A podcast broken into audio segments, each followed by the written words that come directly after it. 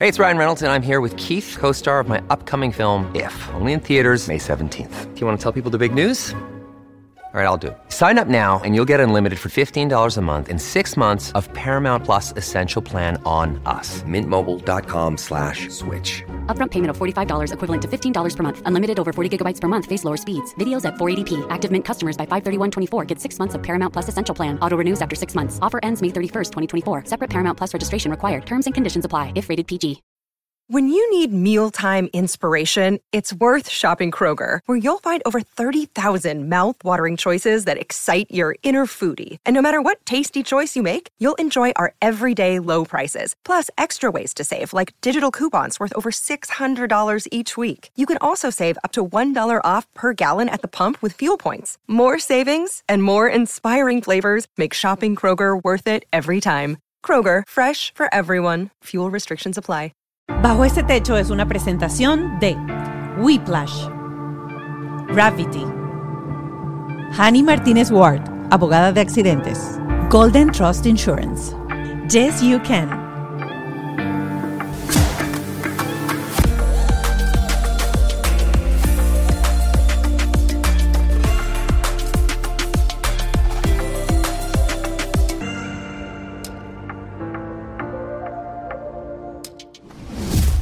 Gente amada debajo este techo, aquí estamos con un episodio, con una invitada que yo la conocí durante la pandemia cuando se empezaron a hacer todos estos en vivos con gente porque yo realmente soy su fan, enamorada de su contenido.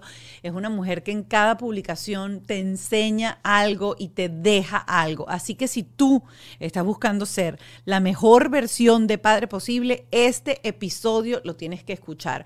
Mi invitada del día de hoy es Karina Castro Fumero. Ella es una neuropsicólogo pediatra.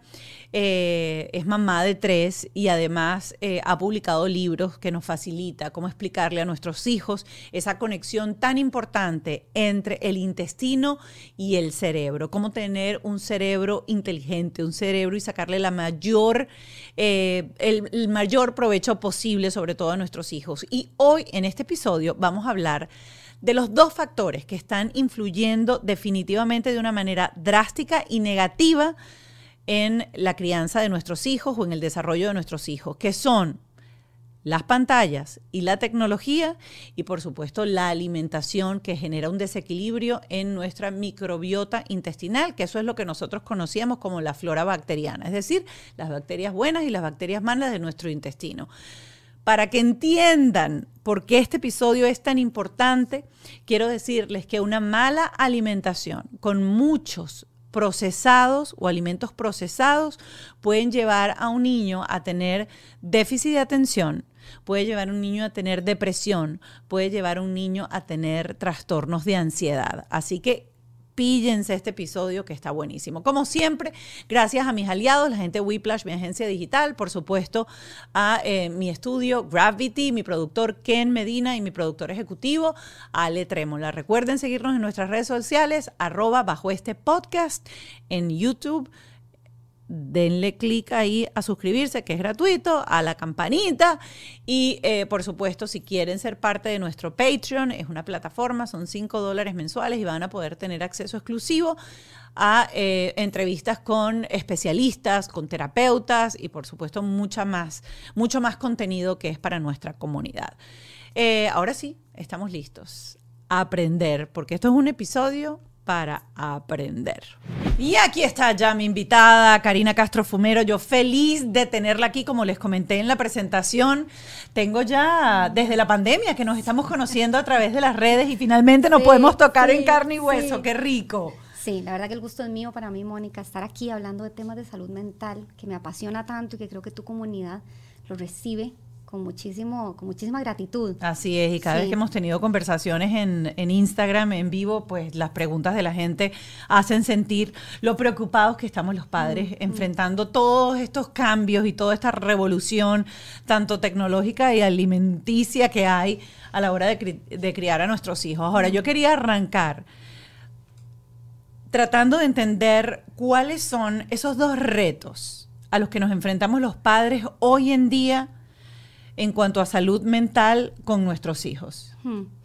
Yo creería que los dos retos más importantes son las pantallas y la alimentación, porque la industria tecnológica y la industria alimenticia nos están saturando de información, nos están saturando de opciones y la crianza no es fácil. Y al no ser fácil y tener tantas opciones que nos simplifican, las buscamos, pero no nos damos cuenta que lo, lo que es pan para hoy es hambre para mañana. Y vamos a tener implicaciones importantes en la salud física y mental de nuestros hijos, en todo vinculado a pantallas y alimentación. Y eso es lo que no estamos terminando de entender, porque creo que todavía hay o muy poca información, o a veces recibimos la información, pero por comodidad no queremos entender realmente la repercusión de esa información que estamos, que, que estamos recibiendo. Son dos temas súper amplios, pero ¿por cuál quieres arrancar? ¿Quieres arrancar por las pantallas o quieres arrancar por la alimentación? Vamos a, arranquemos por la alimentación, Ok. que yo creo que es algo que tenemos que alimentarnos, ¿cierto? Este, y la alimentación simple, fácil, ultraprocesados, altos en azúcar, nos simplifica la crianza muchísimo. Es más fácil dar un snack, una galletita, Claro, el desayuno con el el cereal, juguito, el desayuno con el cereal. juguito. Claro, que pensarla un poquito más, que elaborar un poquito más. Ahora, yo soy mamá también, de Ujú. tres. Y creo que una vez que uno hace el trabajo minucioso, o sea, informarse un poco, ok, voy a empezar a leer un poquito sobre los ingredientes, voy a empezar a elegir esos alimentos que voy a tener fijos en casa, después se hace mucho más rápido todo y mucho más fácil, pero implica un esfuercito. Y entonces cuando entendemos, por ejemplo, yo siempre le explico a mis pacientes que tenemos de 2 a 3 kilos de microorganismos en nuestro intestino. El intestino se llama el segundo cerebro Ujú. y están vivos, se están comunicando y se están alimentando de lo que nosotros comemos. Y viven una perfecta armonía y lo que necesitan es ciertos alimentos para permitirnos tener salud mental. Y si nosotros no le damos esos alimentos, entonces empezamos a sentirnos ansiosos o deprimidos, o nos cuesta poner atención, o nos cuesta memorizar, o, nos, o empezamos a tener otras enfermedades. Que yo voy a hacer una parada aquí otra vez, porque es que yo creo que esto es lo que mucha gente no ha terminado de entender. Y entonces volvemos otra vez a que, ay, sí, dale el chipsito. O bueno, no se comió la zanahoria, no se comió la cosa. Ay, por lo menos se comió la galletica que le di. Claro, ¿Ok? Porque al final uno anda como, como estresado porque el niño coma o no coma. Y al final con que se coma algo es importante.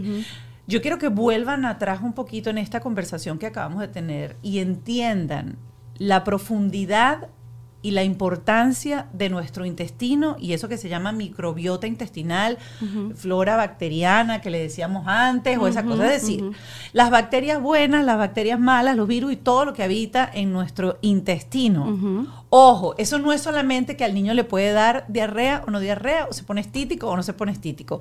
Hoy en día está comprobado científicamente que eso está ligado totalmente a nuestra salud mental. Acaban de escuchar que dijo que si está concentrado, que si no está concentrado, que si está ansioso, que si está deprimido. Y uno dice, pero ¿cómo eso tiene que ver? O sea, ya va. Cuando uno decía que tiene que ver el- con las pestañas. Bueno, señores, el intestino tiene que ver con el cerebro. Bien, para explicarlo muy Ajá. simple, muy, muy simple, tenemos bichitos buenos y bichitos malos en el intestino, vivos. ¿Cuándo empiezan a vivir? En el momento en que nacemos. Por eso es que de pronto a veces decimos que no es lo mismo el parto por cesárea que el parto vaginal, ¿verdad? el No es- vaginal tiene antibióticos, la mamá tiene una cantidad de... No, el, perdón, el de la cesárea, más ¿no? allá de eso. Cuando un niño nace Ajá. por un parto vaginal, Sí. la boca, su Sí. cara, se ve expuesta a los microorganismos que están en la vagina de la Por madre. supuesto. Y esa es la colonización perfecta para estos bichitos buenos. Cuando un niño nace por cesárea, estás expuesto a los microorganismos que están en tu pancita. Y esa no es la colonización perfecta. Ahora, a veces no puedo.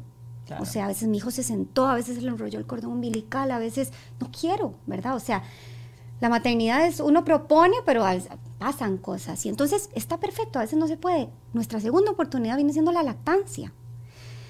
A veces tampoco podemos. Correcto. O sea, la lactancia es el alimento por excelencia para los bichitos Yo estoy jodida, me ven las dos de dos. Yo estoy jodida también.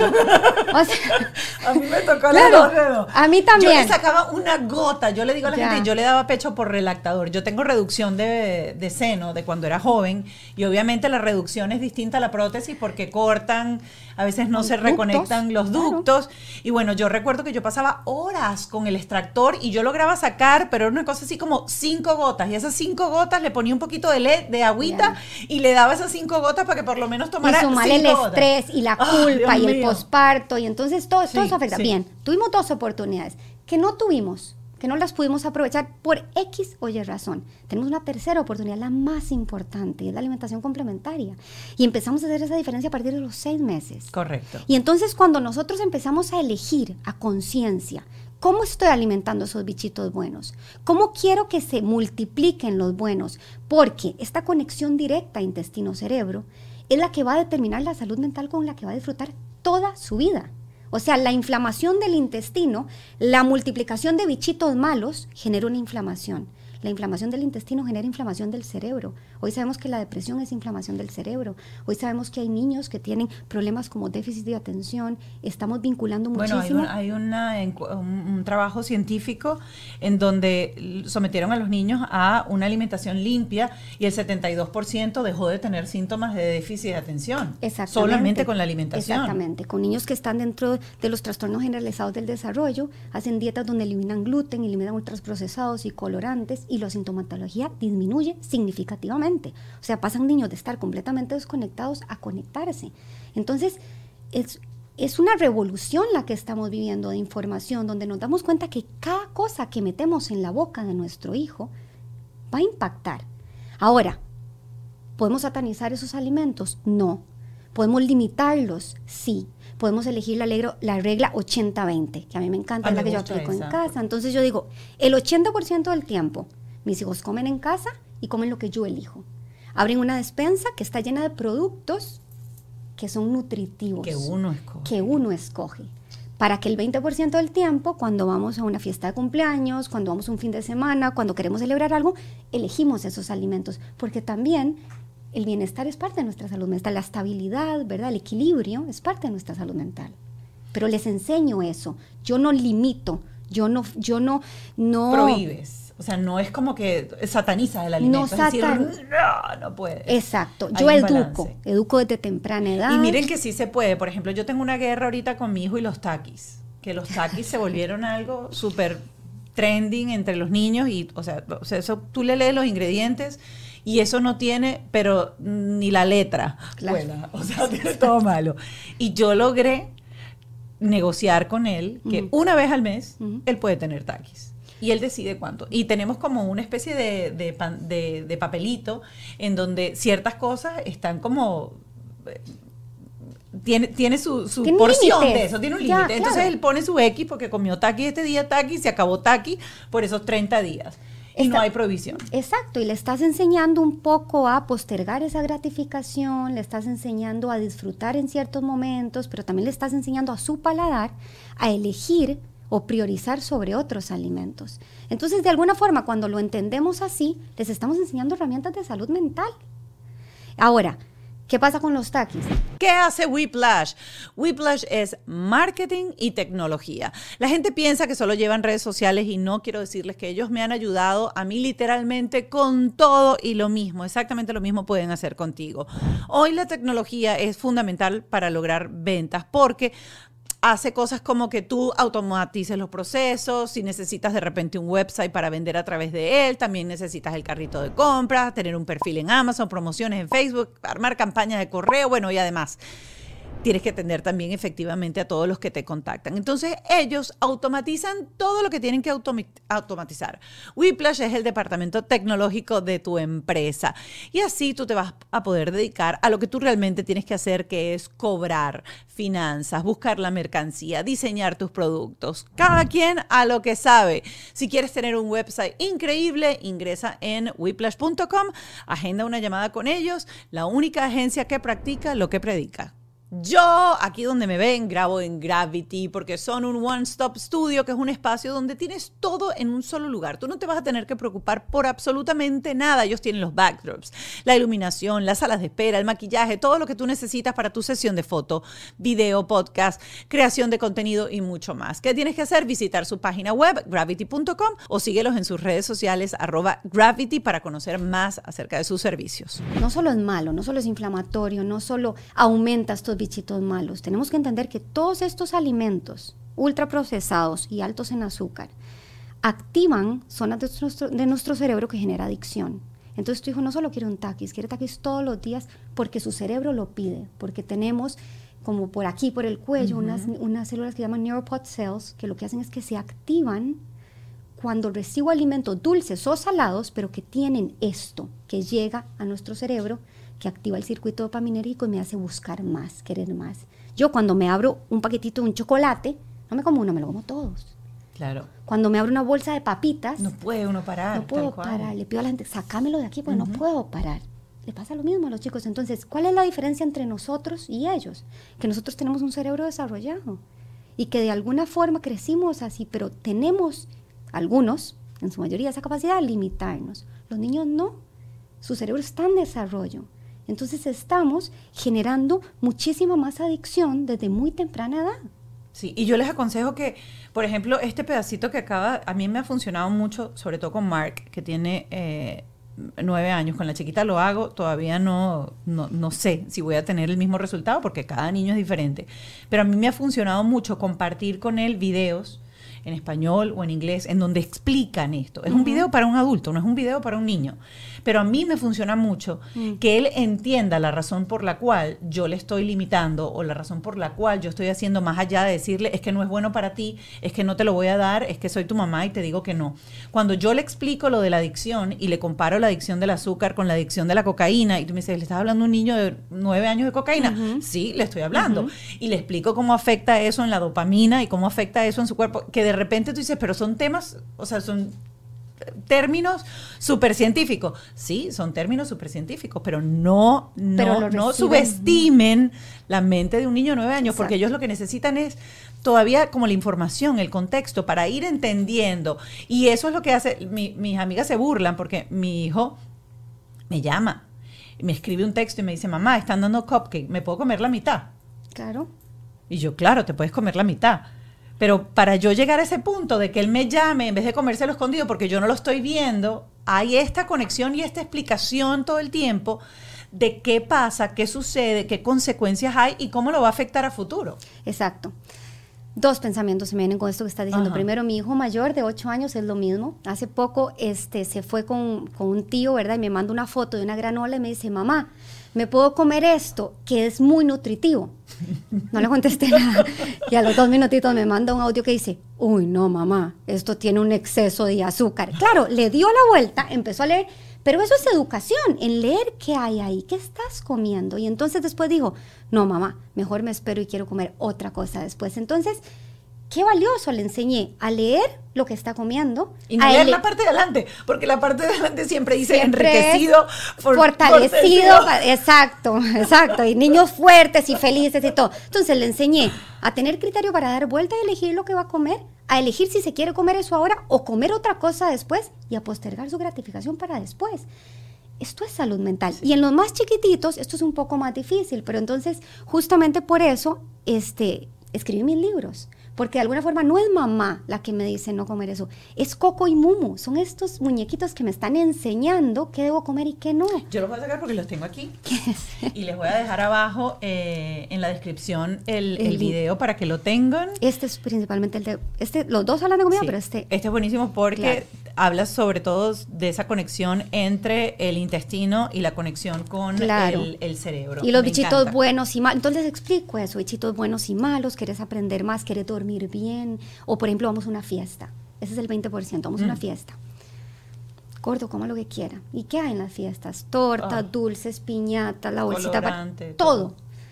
Terminan eso y se montan en, la- en el carro y algunos me dicen, uy, mamá, me siento mal, me duele la panza. O me dicen, mamá, es que quiero como seguir comiendo mal. Y ahí les digo, ves, gordo, es que cuando uno come eso, te pasan cosas en el cerebro, te pasan cosas en el cuerpo, por eso te duele esto, por eso tenés ganas. O sea, voy ejemplificando en actividades, en cosas que pasamos en el día a día, esa conexión. Y van tomando conciencia y van teniendo el criterio que nosotros no tenemos. Que es al final lo que yo quiero, que mis hijos sean mejor que yo. Claro, y que tengan ellos el conocimiento que a nosotros nos llegó ahorita a los 30, 40 pasados. Exacto. Retomando nuevamente eh, estos bichitos buenos y bichitos malos que tenemos aquí, habías entrado en el tema de la conversación de qué los alimenta de manera positiva y qué los alimenta de manera negativa. Como para entender un poco, cuando empezamos esa alimentación complementaria, qué debemos empezar a desarrollar, en qué alimentos tenemos que, eh, digamos, colocar ese 80% y luego ese 30%, ese 20%, perdón. Dos recomendaciones. Primero, buscar fuentes de omega 3. El omega 3 es una grasa saludable que no produce nuestro cuerpo, que la necesita nuestro cerebro. El 60% de nuestro cerebro está constituido de omega 3. ¿Qué hace el omega 3? Que se conecten las neuronas mejor, que se conecten más rápido, que el niño aprenda mejor. Pero además nuestro cerebro, desde que estamos en la pancita, va acumulando omega 3 y lo va almacenando en el prefrontal. Es una zona que nos diferencia del resto de mamíferos y que se termina de desarrollar entre los 25 y 30 años. Es la que permite controlar mis impulsos, regular mis emociones, ¿verdad? Todo lo que admiramos en muchísimas personas. Y entonces se va acumulando para irse desarrollando gradualmente. Tenemos que buscar conscientemente fuentes de omega 3 animal y vegetal. Salmón, atún, caballa, nueces, eh, aguacate, aceite de oliva, las semillas chía. Semillas chía, linaza. Que ese día que estábamos conversando, yo te dije que yo hasta las panquecas le meto chía, a las arepas le meto chía, yo a todo le pongo las pepitas de chía, ya ellos ven las pepitas y dicen, maravilloso. Puedes hacer hasta, hasta pudines, por ejemplo, con la chía, es fabulosa. Y, y endulzarlo con dátiles, o sea, hay mil maneras de agregar eh, estos, eh, estos, estas fuentes, de, omega 3 en la dieta de los niños. Correcto. Y lo segundo que tenemos que buscar, yo siempre digo, es ir a la parte del supermercado donde vemos el producto natural. Todo lo que está en bolsa, no. Entonces, ve qué interesante, porque de pronto decimos, bueno, voy al, segmento de niños y tenemos las compotitas. Todo en bolsa. Todo, tiene azúcar. todo tiene agregados, todo tiene colorantes, aunque creamos que no lo tiene. Voy a ir al, no sé, al sector de los jugos no es necesario. Voy a ir al sector de las papitas, no es necesario. Voy a ir al sector del pan, ni siquiera es necesario. ¿Entendés? Entonces yo me voy al sector de las frutas, de las verduras y de la carne, eso es lo que tengo que priorizar. Ese y de las semillas, claro. ese es el 80% de cosas que yo tengo que tener en casa. El resto, bueno, es ese 20% que de pronto quiero tener ahí porque hay un evento o porque a mi hijo le gusta esto específicamente y es eso que vamos a marcar en ese papelito que decís vos de cada cierto tiempo del mes. Pero es muy simple y hacer el esfuerzo consciente de dar vuelta y leer la etiqueta. Es importantísimo eso, Mónica, porque muchas veces leemos la parte de afuera, ¿verdad? La parte de afuera que es fortalecido, que es todo. Y no la creemos. Ahora, cuando le damos vuelta, nos han enseñado a leer el cuadrito. Y en el cuadrito solo leemos la cantidad de azúcar que trae. Correcto. Ya no nos importa eso. Cuando estamos hablando de microbiota intestinal, nos importan muchas cosas más. No solo el azúcar, nos importan los colorantes, nos importan los aditivos, nos importan los preservantes. Y entonces, si yo doy vuelta y veo solo los ingredientes, entre menos ingredientes tenga, mejor. Mejor es el producto. Y si tiene este, los primeros cuatro es lo que más tiene. Ok. Y eso se le enseña a un niño de que tiene cinco o seis años cuando empieza a leer. Entonces, por ejemplo, mi hijo va y estamos buscando, qué sé yo, avena. Y vuelve y dice, copos de avena, este lo quiero. Pero de pronto ve, copos de avena, colorantes, fortificados, no sé qué, palabras que ni siquiera puede pronunciar. Me dice, mamá, ¿qué es esto? Entonces, ahí el mensaje es, si usted no lo puede pronunciar, su cuerpo no lo quiere. No lo puede procesar. Es correcto. Es correcto, es correcto. Porque son sumamente de paso que generan mucha inflamación todo, todos estos. Genera inflamación, genera esta multiplicación de bichitos malos que decimos, puede generar una disbiosis. Disbiosis es cuando, eh, como te dije, tenemos bichitos malos y buenos y queremos una perfecta, un perfecto equilibrio entre estos. Los dos nos sirven. Ahora, cuando tenemos más malos, ¿Qué, síntomas hay, por ejemplo? ¿Qué sintomatologías hay para entender cuando tenemos esa disbiosis? Puede ser una disbiosis transitoria o patológica, eso es importantísimo. La transitoria es, por ejemplo, yo voy al supermercado, perdón, voy al restaurante, me como algo que me, que me cae mal, entonces me da malestar estomacal, me da diarrea, ganas de vomitar, náuseas, esa es transitoria que de pronto me voy recuperando y me voy sintiendo mejor. Ahora, la patológica es la que a lo largo del tiempo tengo más bichitos malos. Entonces, ¿qué son? Malestares estomacales, esa eh, colitis, este, esa acidez, ¿verdad? Esos males constantes estomacales que no le encuentro, inclusive puede afectar la piel, problemas dermatológicos. Entonces, y hasta emocionales. Me puedo sentir ansioso, me puedo sentir estresado, ¿verdad? Me puedo sentir apático desmotivado. Y eso ya es patológico, eso ya requiere, ¿verdad?, de un tratamiento para volver a regular esto. Entonces ahí hablamos de prebióticos, probióticos, modificar la, este, todo lo que tiene que ver con la alimentación. Entonces, hay niños, por ejemplo, eh, trastornos generalizados del desarrollo que tienen en su mayoría disbiosis. Y hay hipótesis que dicen que no se saben si la disbiosis aumenta los síntomas o los síntomas aumentan la disbiosis. Lo mismo con la ansiedad. Se ha visto que cierta cantidad de bichitos malos despiertan muchísimo sentimiento de ansiedad.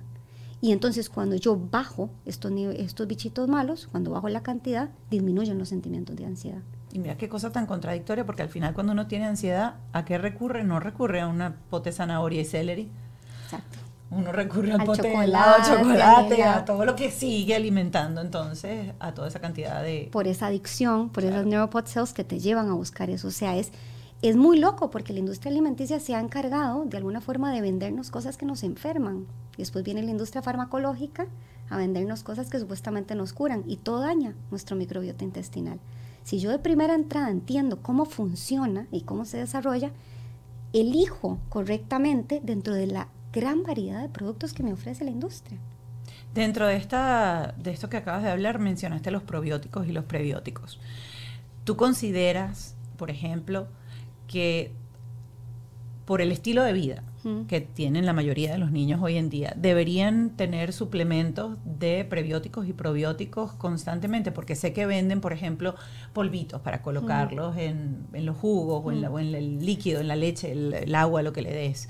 Eh, hay otras que vienen en gummies. O sea, ¿deberían tener eso o sencillamente con el cambio de la alimentación y pues colocando más omega 3 en la dieta, logras recuperar ese balance. Porque la mayoría de los niños o las mamás que están viendo esto hoy en día dicen, bueno, pero mi hijo ha tenido no sé cuántas rondas de antibióticos. Mi hijo ha comido súper mal ahorita y estoy escuchando este programa y el niño tiene 10 años. ¿Ahora qué hago? Yo creo que eso sería como poner una curita. O sea, no creo que nosotros debemos suplementar a los niños sin antes tener exámenes de sangre que validen que está bajo en algunos, en algo, ¿verdad? O que tiene alguna alteración de algo. Ok. ¿ok? Ahora, Existen exámenes, por ejemplo, que Claro. demuestran que pu- puedes llegar a eso. puedes medir un montón de niveles en sangre, sí, también de microbiota intestinal. Ahora, porque tú vas y le dices al niños, pediatra eso. Eso es otra cosa, porque la verdad, yo te digo una cosa, sobre todo aquí. Si, si tú no te informas de qué es lo que necesita tu hijo y a dónde quieres llegar, yo el otro día estaba hablando con una mamá acerca de la tiroides y la, te- la lectura de la tiroides, que leen un solo valor y no terminan de leer lo otro, y es importante leer los otros valores también para saber y llegar a fondo. Si uno no llega con esa información al pediatra, el pediatra te pasa. Sí, sí, estamos de acuerdo. Ahora, ¿qué sí creo? que tenemos que hacer una alimentación rica en prebióticos y de manera consciente comprar estos tipos de alimentos. Y sí creo que si mi hijo acaba de pasar, digamos, un ciclo de antibióticos, fortalecer con probióticos funciona. Durante, durante, y que el probiótico no es el yogur que te mandan que hay, dale un No, yogur no, y no, el yogur es el yogur con azúcar que venden con 20 gramos de azúcar. Exacto, no, no, Porque probiótico. en la parte de adelante de esa etiqueta dice, Dice- con prebióticos y probióticos. Exacto. Sí, no, no.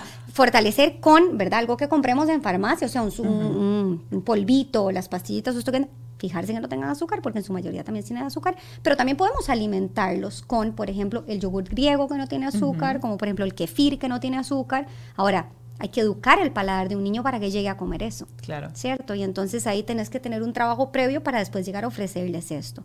Pero pepinillos, aceitunas, todo eso son muy buenas fuentes de probiótico y prebiótico. ¿Qué otro, ¿Qué otro hay? Porque también pepinillo te lo empiezan a comer ya grandecitos, pero un bebé pequeño, darle pepinillo.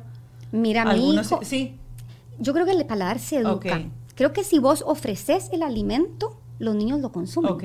Ahora, yo desde muy temprana edad, o sea, mis hijos del- desde el año comían aceitunas, comían pepinillos, no había problema. Creo que se educa ahora. Si ya llegamos un poco tarde, tenemos que empezar a ofrecer el alimento. Ok, y Pero entonces. Y reeducar. Pero ahí ya vamos a los, a los fijos, ¿verdad? Por ejemplo, sin caer en extremos, puedes comprar un yogur griego, ¿verdad? Sin azúcar agregado y podés elegir, hay investigación reciente que habla, por ejemplo, de la miel orgánica, que si bien es azúcar, se convierte al final en azúcar, parece que es una buena, muy buena fuente de prebióticos. Entonces puedes agregar un poquito de miel orgánica para endulzar un poquitito, Un poquito, ese yogur que y está- quitarle ese- sabor Exactamente. O puedes hacer, o puedes licuarlo con un poco de blueberries de estas que vienen congeladas y ahí lo endulzas. O puedes ponerle un banano que esté bien maduro y ahí lo endulzas. Chocolate negro es una excelente fuente también. O sea, vas buscando dentro de el paladar de tu hijo, digamos, estas opciones. ¿Algo más que queramos agregar a esta, a esta línea de, de la alimentación? Yo creo que si estamos, o sea, con el exceso de diagnósticos que tenemos ahora, esto yo creo que sería como lo más importante para llevarse. Mi hijo tiene un retraso en el lenguaje, mi hijo tiene déficit de atención, le diagnosticaron autismo, eh, eh, cualquier diagnóstico. Si yo no atiendo Neurológico. O sea, de estos diagnósticos que tienen que ver con cognitivos, neurológicos o cualquier diagnóstico. Yo diría cualquier, Cualquier pero vamos a centrarnos en todo lo que tiene que ver con el neurodesarrollo. Ok. ¿Ok? Retraso del lenguaje, déficit de atención, autismo. Mi, mi hijo está ansioso, le acaban de diagnosticar un trastorno de ansiedad, está deprimido, tiene pesadillas, bruxismo, sonambulismo, terrores nocturnos. Todo esto. Lo primero que tenemos que ver antes de ir a pagar un psicólogo es Golden Trust Insurance. Si tú ves aquí en la Florida y estás buscando seguro médico, quiero decirte que no vas a encontrar en ningún otro lugar los mejores planes y estar asegurado es una prioridad para resguardar a toda tu familia.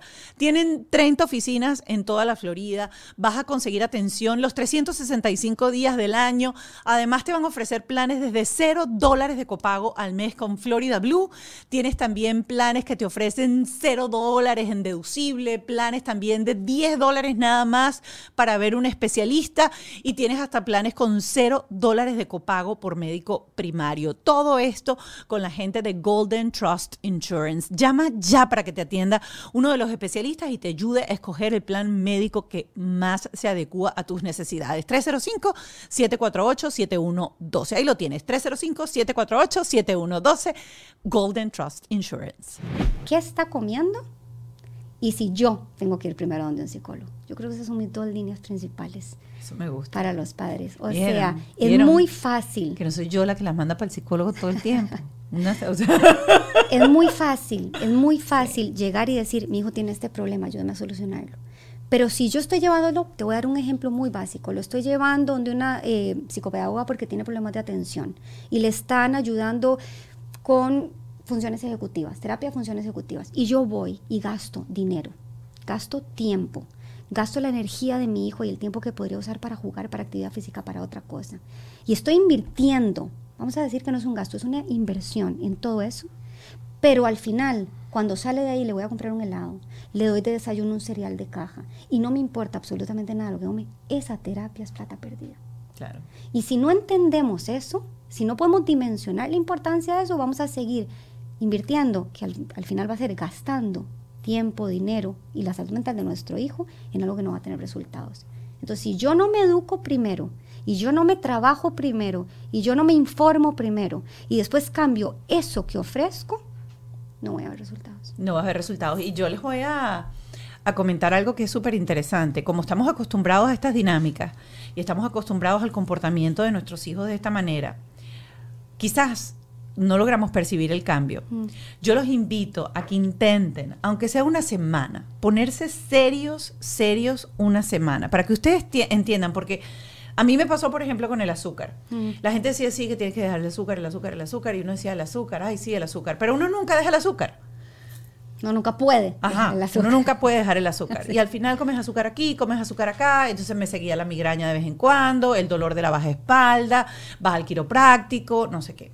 Cuando yo llego a este médico funcional eh, con el que trabajo aquí, me puso serio y me dijo, pero hazlo, hazlo por 15 días. Limpia, desintoxica tu, tu cuerpo de azúcar. Cero hasta salsa de soya, cero cualquier cosa que diga sugar cane, azúcar de lo que sea por detrás. Lee los ingredientes. Pasaron esos 15 días. Durante esos 15 días no tu, dejé de tener el dolor de la baja espalda. No tuve migraña en esos 15 días. Me habré pasado de los 15 días quizás. Eso coincidió con un hongo, por eso fue, tenía un hongo y no quería tomarme el medicamento de la farmacia porque cuando le vi los efectos secundarios dije, yo no me voy a tomar eso. Y el tipo me dijo, mata el hongo. Claro. Quítale el azúcar al hongo, pero recuerdo que en ese entonces quité hasta la fruta. O sea, él me dijo, quítale, redúcele la cantidad de alimento que le das al hongo y te lo vas a quitar. Y me puse seria. Miren, cuando se me acabó el hongo y se fue el hongo, que yo dije, ay, ya se fue el hongo, y empecé a comer y me di cuenta que volví otra vez con el dolor de espalda. Y que me vino la jaqueca otra vez, dije, Dios mío, sí, tiene que ver una cosa con la otra. Porque hasta que no lo vemos, no lo creemos. Y si tú tienes es que mi hijo brinca, es que mi hijo es intranquilo, es que mi hijo no sé qué, límpiale la dieta un tiempo y después atrévete a darle algo para que empieces a entender cómo afecta lo que come tu hijo. Y ahí y solo ahí es que vas a decir si vale la pena ponerse duro, si vale la pena aguantar el berrinche, porque claro que va a haber resistencia, claro que van a haber berrinches, claro que va a ser difícil, o sea, fácil no va a ser, pero vale la pena. Exacto. Totalmente. Pero vale la pena. Vale la Ay, ahora vamos con el otro terror de nuestra vida, que son los queridísimos electrónicos. Mucho hemos hablado aquí en este año y tanto que tenemos en Bajo este Techo de que lamentablemente es una realidad a la que está, o sea, a la que está expuesta esta generación muy distinta a la nuestra, en donde solamente teníamos el televisor de la sala de la casa y donde solamente teníamos el Atari, el Intellivision, el, o el jueguito ahí, que jugábamos un ratico, pero no los podíamos llevar para todos lados. Es para comenzar, cierto. Los electrónicos. Pero además nos han venido a simplificar muchísimo la crianza, porque la crianza es difícil. Entonces, de pronto, este, podemos sentarnos y conversar con una amiga, podemos trabajar y sacar el trabajo que queremos a tiempo, podemos cenar con los esposos, podemos ir en el auto ah, manejando una o dos horas en silencio, sin tener que atender al otro, podemos ir de shopping. O sea, Ay, shopping, yo ahí sí peco, porque es que los ataques, o sea, se me convierte en Linda Blair, la de tres años en shopping. Llega un momento en que uno tiene que decir, agarre. Claro. Y lo más importante, podemos silenciar una emoción. O sea, Ah, cuando también. estemos frente a un berrinche, entonces, qué problema, ¿verdad? Porque diseñaron unos dispositivos perfectamente para generar adicción y se los dieron a los que tienen los cerebros más vulnerables y están en desarrollo.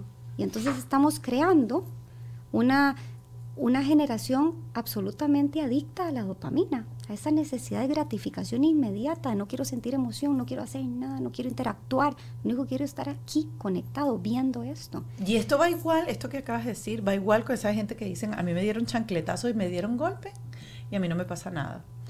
A los Vamos- niños, claro, pero es que es como más o menos lo mismo, le estoy dando, pero es que yo le doy la, y uno siente que uno no le está haciendo nada al niño, que no pasa nada. Y yo quiero que hoy entremos, o sea, nos lancemos bien deep en este tema, para que la gente entienda la profundidad del daño que estamos haciendo a los cerebros de esta nueva generación, que no lo estás viendo ahorita, que lo vas a ver en 20 años, que lo estás viendo, bueno, se ve en los adolescentes obviamente porque ya se empieza a ver, pero todavía no sabemos qué va a pasar con esta generación o no lo vamos, no, no lo experimentamos de vida. Quizás si en- ustedes, los científicos entienden qué va a pasar con los cerebros, pero nosotros como padres, hasta que no veamos a nuestros hijos de 30 años sufriendo los efectos de esta droga, no nos vamos a dar cuenta de lo que hicimos. Sí, yo, yo sí creo que hay números alarmantes que no estamos queriendo ver y también creo que no se necesita mucha ciencia para ver lo que vemos, ¿cierto? Te voy a, te voy a explicar. Vamos a ver. Hoy sabemos que las pantallas afectan el neurodesarrollo en tres formas. La primera tiene que ver con que altera esta química cerebral, ¿cierto? O sea, altera la cantidad de dopamina que produce nuestro cerebro y por eso nos cuesta desconectarnos, a grandes y a chicos. Es adictivo. Lo segundo es que altera todo lo que tiene que ver con el neurodesarrollo de las funciones cognitivas superiores. ¿Qué es esto? Lenguaje, atención y desarrollo socioemocional.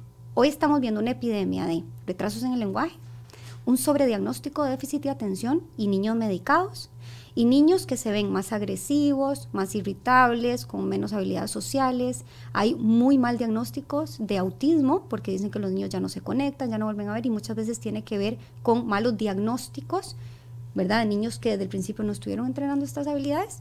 Y una tercera dimensión que estamos viendo tiene que ver con el desarrollo de ciertos órganos y sistemas. Por ejemplo, la vista termina de desarrollarse a los 12 años. Se estima que para el 2050 vamos a tener un 50% de la población miope.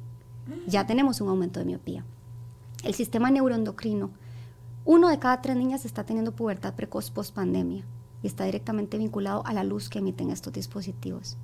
El sistema cardiovascular está directamente vinculado con el estrés y la respuesta que reciben los niños cuando están con videojuegos violentos o cuando no se mueven o cuando no duermen lo que tienen que dormir. Entonces, ya hay números alarmantes. Estamos hablando de que el suicidio está siendo la primera causa de muerte en adolescentes en algunos países de América. Estamos hablando que los trastornos de ansiedad, la depresión, trastornos alimenticios como bulimia y anorexia y todo lo que tiene que ver con trastornos dismórficos corporales están directamente vinculados con el algoritmo que tienen las redes sociales a los que se ven expuestos estos adolescentes. Wow. Ya hay números, Mónica. Lo que pasa es que no los No queremos ve. ver. No, no, Y es más fácil llevar a mi hijo a terapia porque está ansioso que entender de dónde viene esa ansiedad. Ahora, ¿qué va a pasar a futuro? Nuestros hijos, las que tenemos hijos más chiquititos, están siendo esas ratitas de laboratorio con las que las industrias tecnológicas están experimentando. Y esos números alarmantes van a ser nuestros hijos. Y ahí es donde yo digo, quiero que mi hijo haga más millonario al que ya es con su industria tecnológica y yo termine con más enfermedades y más problemas mentales. ¿O quiero yo tomar control de la salud mental de mi hijo? No, obviamente, en teoría todos queremos tomar control de la salud mental de nuestros hijos, pero creo, creo que ciertamente los datos están ahí, los números están ahí. Lo que creo es que el mensaje no termina de llegar de una manera clara y alarmante para que uno entienda. Yo le decía eh, a mi hijo el otro día cuando me pedía algo, no me acuerdo qué era, yo le decía, ¿tú quieres que yo agarre un cuchillo y te corte el dedo? Y él que no. Entonces, mi amor, no te voy a envenenar.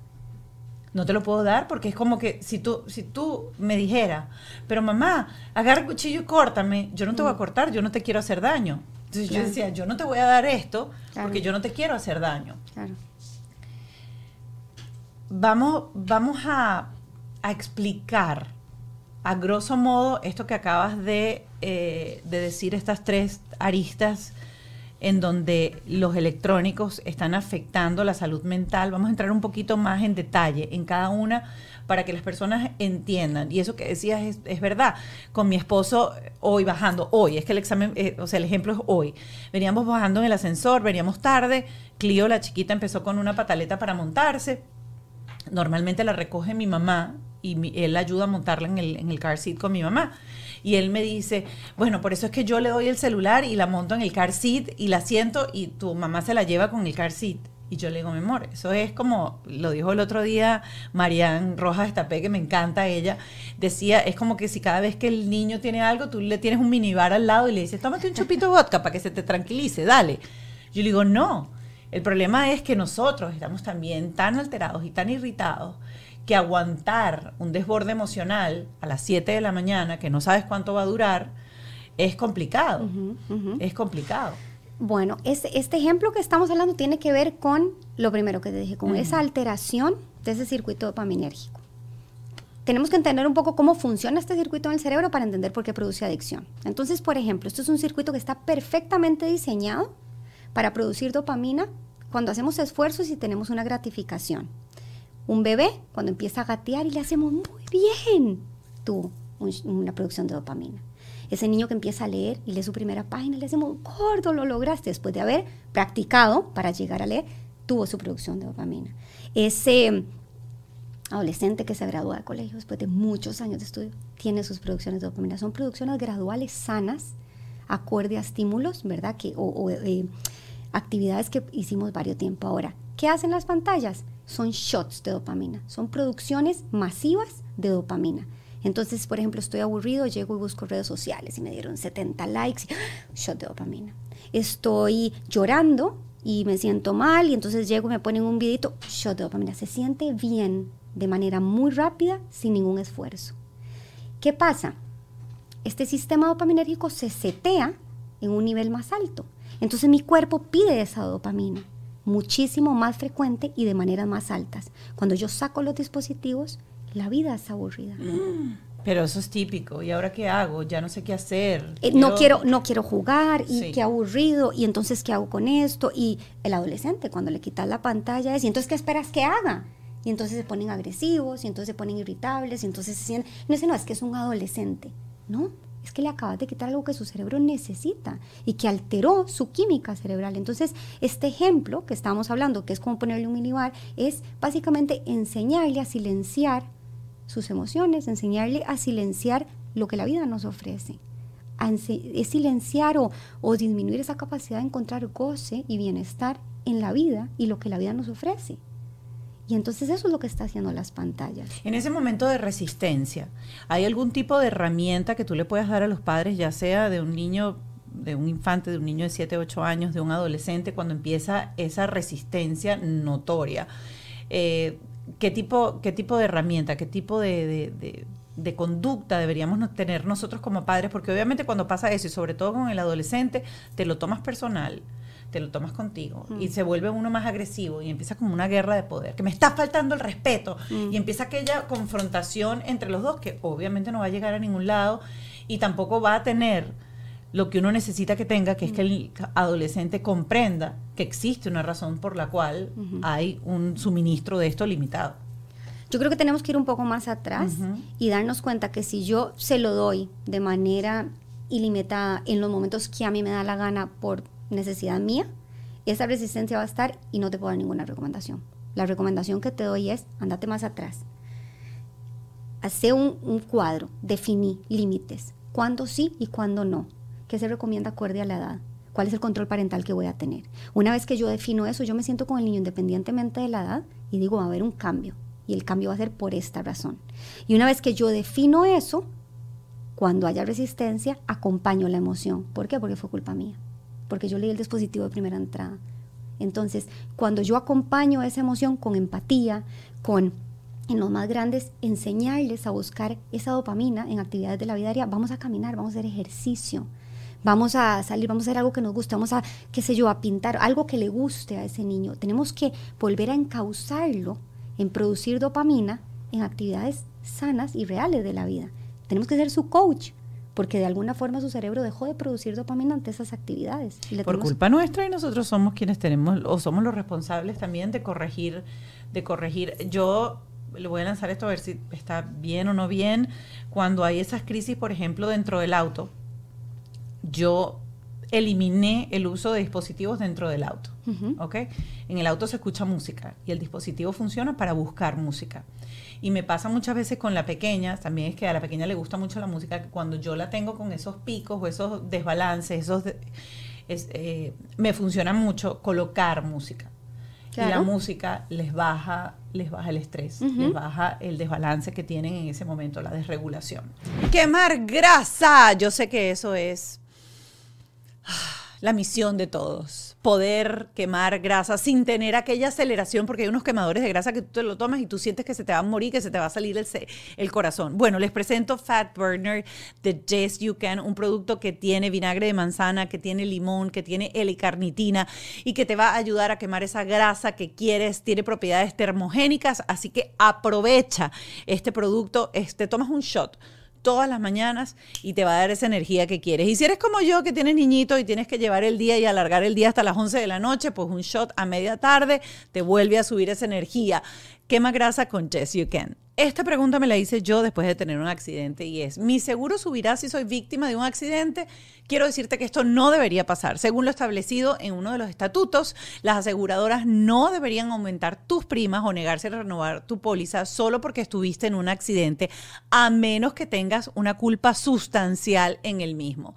Si tú te encuentras en esta situación, no dudes de contactar a Hani Martínez Ward, tu abogado de accidentes, para que se ponga en comunicación con tu seguro y deje claro que tú no eres responsable. Las aseguradoras revisan la culpabilidad antes de aumentar las tarifas, así que las pruebas sólidas son clave, están a tu favor y son clave. Habla con un abogado de accidentes para garantizar tus derechos y minimizar cualquier aumento injusto. Aquí te dejo el número 855 dolor 55 855 3656755. Arroba Hani Martínez Ward, tu abogada de accidentes. Mira, yo creo que la tecnología, si la utilizamos sabiamente, es muy rica. Por ejemplo, en el auto podemos poner audiolibros, que hay un montón de propuestas, y podemos poner música. Y una clave súper importante cuando están así es mi calma. Porque mi calma lo calma a través de algo que se llama la biosincronía neurofisiológica. ¿Qué significa eso? Cuando mi hijo está alterado, tiene aumento de presión arterial, de frecuencia cardíaca, está enojado, está gritando, pero yo estoy respirando en calma, consciente, por la nariz, exhalando por la boca. Y yo estoy sin moverme mucho, sin hablar mucho, observando esa emoción, mi, mi, toda mi fisiología lo calma, ¿entendés? Porque yo lo, se lo estoy transmitiendo. Hay esa biosincronía neurofisiológica que hace que su frecuencia cardíaca vaya disminuyendo, que su presión arterial también. Entonces, mi mantra siempre es mi calma lo calma.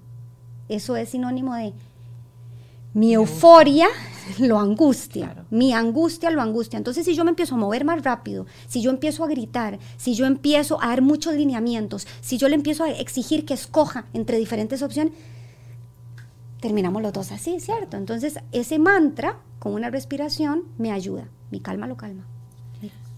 Me, encanta eso, me la voy a llevar, mi calma lo calma, lo voy a tener ahí cada dos minutos, mi calma lo calma, dato que les doy. A mí me funciona mucho. Es convertir ese momento en donde ya tú sabes que yo siempre digo que es como la Laura Bozo que uno tiene que adentro, que se va a lebrestar y uno se va a voltear con aquel grito, es si estás manejando, toca el volante. O sea, fíjate en cosas, o sea, siente los pies, o sea, haz contacto con algo tuyo muy físico en el momento que te desconecte por cinco segundos de lo que está pasando allá atrás. Mira, mueve, mueve una palanca, o sea, es como que redirecciona tu mente a algo que tú hagas en ese momento que te agarre el foco para que puedas tú empezar a respirar calmadamente porque cortar el espiral es lo complicado. Es dificilísimo. Y practicar herramientas previas a que pasen también. Yo, por ejemplo, eh, esto me ha funcionado mucho a mí y ahora de pronto le sirve a ellos, que tiene que ver con, hay una, no sé si has visto a Huberman Lab, que habla muchísimo sobre diferentes técnicas, y habla una riquísima que tiene que ver con la, em, con la respiración, ¿cierto? El cyclic sign, que significa que esa inhalación dos veces por la nariz y una exhalación por la boca. Y tiene que ver con expandir esos alveolos y tiene que ver con todo lograr controlar nuestro sistema nervioso lo más rápido posible según la evidencia científica, o sea, los últimos datos. Y entonces, eso yo lo aplico y lo aplico muchísimo y lo aplico siempre, ¿verdad? Y cuando ellos están en eso, en este, en este desborde emocional, lo aplico. Y me pasa que me ven, o sea, claro, es rarísimo ver a mamá haciendo... Es rarísimo, ¿qué estás haciendo? O sea, yo estoy aquí llorando, ¿verdad? ¿Qué estás haciendo? Entonces yo estoy respirando así ¿verdad? Y de un momento a otro ellos se calman, hablamos de lo que pasó y como unas horas después me preguntaban, ¿qué estás haciendo? ¿Qué estabas haciendo, mamá? Entonces yo le cuento, me estoy calmando, porque la respiración me calma. Entonces me encuentro con que ahora en la entrada a las clases, la más chiquitita, íbamos en el carro, empezó y yo, ¿qué estás haciendo? Me dice, me estoy calmando, mamá, porque es mi primer día de clases. Le estoy enseñando herramientas de salud. Pero es así, es así, porque uno empieza, y el otro día lo vi, y es verdad, uno empieza, cálmate, cálmate, respira, respira, y uno está con aquella angustia, el niño no va a respirar ni se va a calmar porque tú lo hagas. Claro. Siéntate tú atrás Respira tú y cálmate tú y vas a ver cómo eso baja. Qué bueno eso, me gusta, me gusta eso. Esa, funciona siempre y ahora los tenés siempre en esas, ¿verdad? Entonces, todos sabemos cuando el otro no está bien porque se está calmando previamente, te está dando señales de acompañarme. Entonces, cuando mi hija empezó a hacer eso, le di la manita, ¿verdad? Que todo lo que tiene que ver con el contacto físico ayuda muchísimo a regular, le di la manita y le dije, mi amor, todo va a estar bien y tenés todo para que te vaya bien.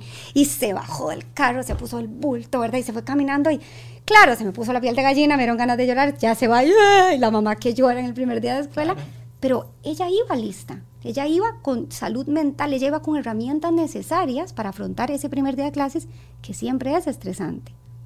Cuando, cuando yo siempre me refiero a, a crianza respetuosa, crianza consciente y todo este esta salida de, nuevas herramientas que tenemos para criar a nuestros hijos y viene todo aquel bululú de detractores a decir que esto no sirve, que este, tenemos niños que son que gobiernan a los padres, niños dictadores. Mm. Eh, que ciertamente los hay y, los hay porque no terminamos de entender que para poder aplicar la crianza respetuosa o la crianza consciente hay que prepararse, hay que reeducarse y hay que entender qué es lo que uno está haciendo. Eh, y hay que sanar heridas y hay que sanar heridas. de uno, es decir, reparenting, eso de recriarse nuevamente. Eh, me parece súper interesante traerlo porque hay mucha gente que, que, siempre dice que esto no funciona, que mira, mira cómo estamos hoy en día. Y yo siempre digo, estamos hoy en día y la sociedad de los adultos es la sociedad de los adultos que creció con el rechazo, con el abandono emocional, con el golpe, con o sea, venimos de, esa crianza, estamos tratando de, romper esos patrones en donde, claro, yo le hacía caso a mi mamá. Pero como no le iba a hacer caso a mi mamá, si no me esperaba un pellizco que iba a tener el brazo morado por una semana. Claro, yo creo que eso es un tema súper delicado porque estamos en dos extremos del péndulo. Si bien nosotros venimos de ese tipo de crianza y por nuestras heridas no queremos repetirlo, nos fuimos al otro lado del péndulo y, creemos que la crianza respetuosa es no poner límites. Y entonces sí vemos esos niños. Pero además, si le sumamos a esto las pantallas... Y la alimentación. Y la alimentación. Entonces, claramente lo que uno ve ahora es lo que escucha o lee uno en redes sociales es los niños están peor que nunca, los desbordes nunca han sido peores, están mucho más agresivos, las enfermedades mentales es porque nadie pone límites, están mucho más ansiosos. Entonces, estamos agarrando información de diferentes lugares y sacando conclusiones incorrectas. La crianza respetuosa funciona siempre y cuando mis hijos no naden en mi subconsciente, o sea, siempre y cuando yo sane mis heridas, pero también siempre y cuando yo entienda que los límites son necesarios para el desarrollo del cerebro, que existe una estructura que se llama el prefrontal que está ahí desde que nacen para recibir límites y entender cómo funciona el mundo y que la carencia de límites genera problemas mentales como ansiedad. Y cuando entendemos que en este momento la alimentación y las pantallas requieren de límites también.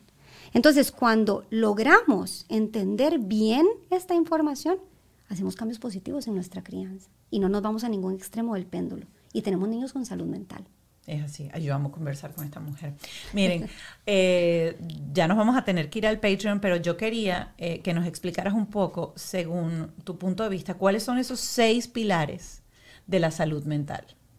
A los que tenemos que atender. a los que tenemos que atender. Siempre en consulta hay, hay, preguntas críticas que yo hago para explorar un poco cómo están esas áreas en los niños. Entonces, lo primero que hay que explorar es cómo estoy yo, cómo está mi crianza, porque... Como padre. Claro. ¿Cómo fue mi infancia? Porque queramos o no, replicamos patrones. Entonces, primero, sanarnos nosotros. Buscar nosotros cuáles son esos triggers, a dónde tengo que cambiar porque eso me está afectando. Lo segundo, ¿qué estoy poniendo en la mesa? ¿Qué está comiendo mi hijo? Importantísimo. Lo tercero, ¿cuánto uso está haciendo de pantallas? En cantidad y en contenido, ¿verdad? O sea, cuántas horas está frente a pantalla y qué contenido está viendo. Lo cuarto, ¿cuánto está durmiendo mi hijo?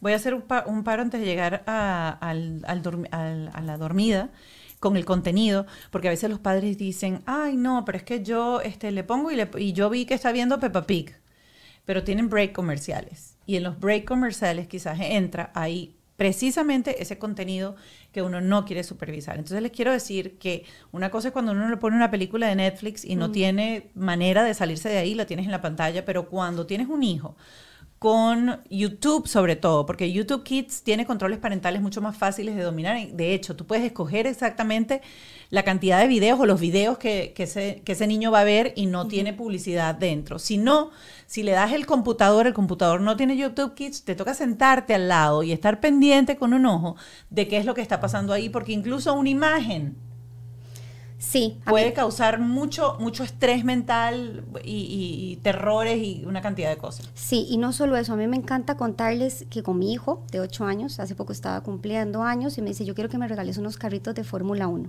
Nos sentamos enfrente de la computadora en Google a buscar carritos de Fórmula 1 y de un momento a otro salió una mujer desnuda. ¿Por qué? Porque en los eventos de Fórmula 1, en su mayoría tienen mujeres casi que desnudas. Cuando sale esta mujer, obviamente cierro la computadora, me vuelve y me dice, wow, mamá, ¿qué era eso? Y claro, entonces, y yo, ¿qué viste? Primera pregunta, ¿qué viste? Entonces me dice, bueno, no sé, era como una mujer como así sin ropa. Entonces le dije, bueno, gordo, es que a veces en esos eventos van mujeres con poca ropa y de pronto la computadora, el algoritmo pensó que como a vos te gustan los carritos de Fórmula 1, también te gustan las mujeres sin ropa.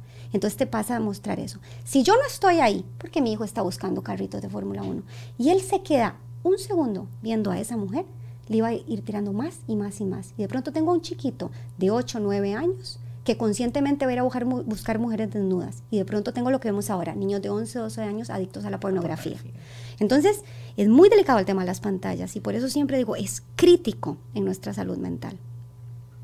Quinto. Dormir, vamos con la, la dormida. Esa fue la cuarta, la dormida. Ajá, ¿cuánto? Dependiendo de la edad. Depende de la edad y nos tenemos que informar, porque en una sociedad donde queremos que los niños, o sea, yo llego tarde al trabajo y quiero estar con mi hijo, entonces que se duerma más tarde, no.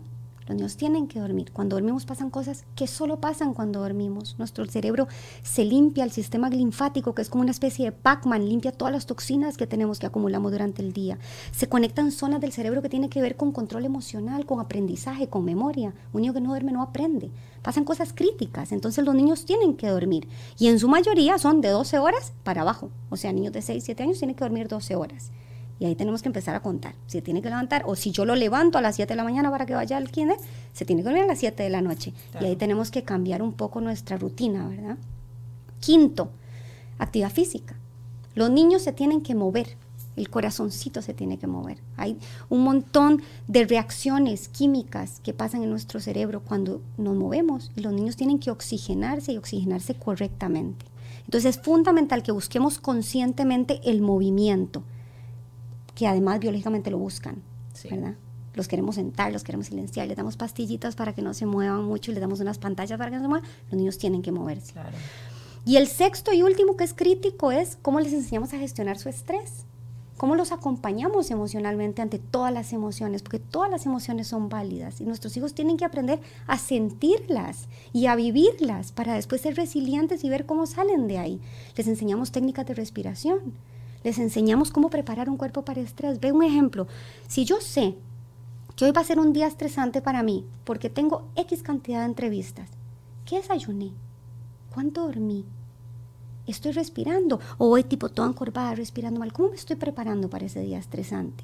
Ahora, si yo sé que es así, trato de dormir las ocho horas que necesito, hago un buen desayuno o hago ayuno, en mi caso, digamos, ya los adultos, que hay, mucha investigación que valida que está muy vinculada con salud mental. Entonces, ¿cómo le enseño yo a mi hijo a prepararse a sus días estresantes? ¿Cómo le enseño a gestionar su estrés? Y eso es crítico para la vida, porque la vida es estresante. O sea, la vida nos pasa de un momento a otro estamos bien y al día siguiente tenemos una tragedia. Y si yo no le enseño a mi hijo a lidiar con el estrés del día a día, estoy haciendo que, se va, que va a ser tan frágil que se va a romper ante cualquier adversidad. Y necesitan esa herramienta.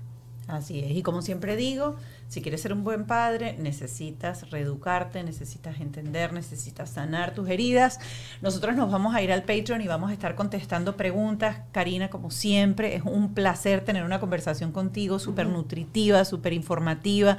Uno se llena de conocimiento. Uno termina de hablar con ella y ella habla tan suave que uno dice, claro, es fácil, voy para allá. Eso es lo importante.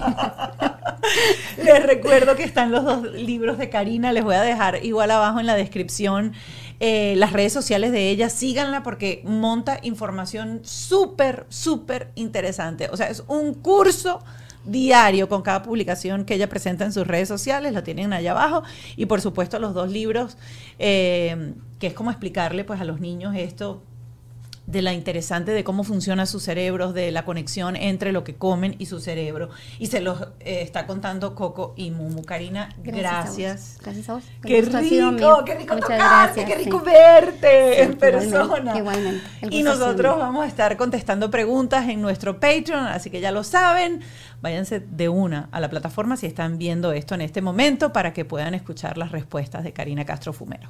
Bajo este techo fue una presentación de Whiplash, Gravity, Hani Martínez Ward, abogada de accidentes, Golden Trust Insurance, Yes You Can.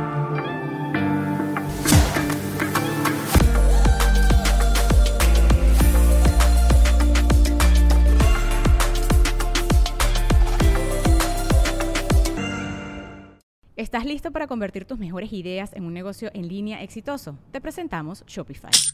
Tal vez no lo sabías, pero nuestro podcast More Than Mamis es un negocio y lo empezamos por supuesto para desahogarnos y hablar sobre la maternidad, no para convertirnos en expertas de ventas y del e-commerce. Así que sí, necesitábamos ayuda para vender nuestro merch y poner en marcha nuestra tienda. ¿Y cómo suena con Shopify? Llegó otra venta. Shopify es la plataforma de comercio que está revolucionando millones de negocios en todo el mundo. Ya seas un emprendedor desde tu casa o desde donde sea, Shopify es la única herramienta que necesitas para iniciar, administrar y hacer crecer tu negocio sin dificultades. Con Shopify puedo gestionar pedidos, envíos y pagos desde cualquier lugar, brindándote toda la información y estadísticas de tus ventas al detalle. Regístrate para un periodo de prueba con tan solo un dólar al mes en shopify.com barra sonoro, todo en minúsculas Ve a shopify.com barra sonoro para llevar tu negocio al siguiente nivel. Shopify.com barra sonoro. ¿Estás listo para convertir tus mejores ideas en un negocio en línea exitoso? Te presentamos Shopify. Tal vez no lo sabías, pero nuestro podcast More Than Mamis es un negocio y lo empezamos por supuesto para desahogarnos y hablar sobre la maternidad, no para convertirnos en expertas de ventas y del e-commerce. Así que sí, necesitábamos ayuda para vender nuestro merch y poner en marcha nuestra tienda. ¿Y cómo suena con Shopify? Llegó otra venta. Shopify es la plataforma de comercio que está revolucionando millones de negocios en todo el mundo. Ya seas un emprendedor desde tu casa o desde donde sea, Shopify es la única herramienta que necesitas para iniciar, administrar y hacer crecer tu negocio sin dificultades. Con Shopify puedo gestionar pedidos, envíos y pagos desde cualquier lugar, brindándote toda la información y estadísticas de tus ventas al detalle. Regístrate para un periodo de prueba con tan solo un dólar al mes en shopify.com barra sonoro, todo en minúsculas. Ve a shopify.com barra sonoro para llevar tu negocio al siguiente nivel. Shopify.com barra sonoro. Hey guys, it is Ryan. I'm not sure if you know this about me, but I'm a bit of a fun fanatic when I can. I like to work, but I like fun too. It's a thing. And now the truth is out there. I can tell you about my favorite place to have fun. Chumba Casino. They have hundreds of social casino style games to choose from with new games released each week. You can play for free anytime, anywhere and each day brings a new chance to collect daily bonuses. So join me in the fun. Sign up now at ChumbaCasino.com. No purchase necessary. Group. Void were prohibited by law. See terms and conditions. 18 plus.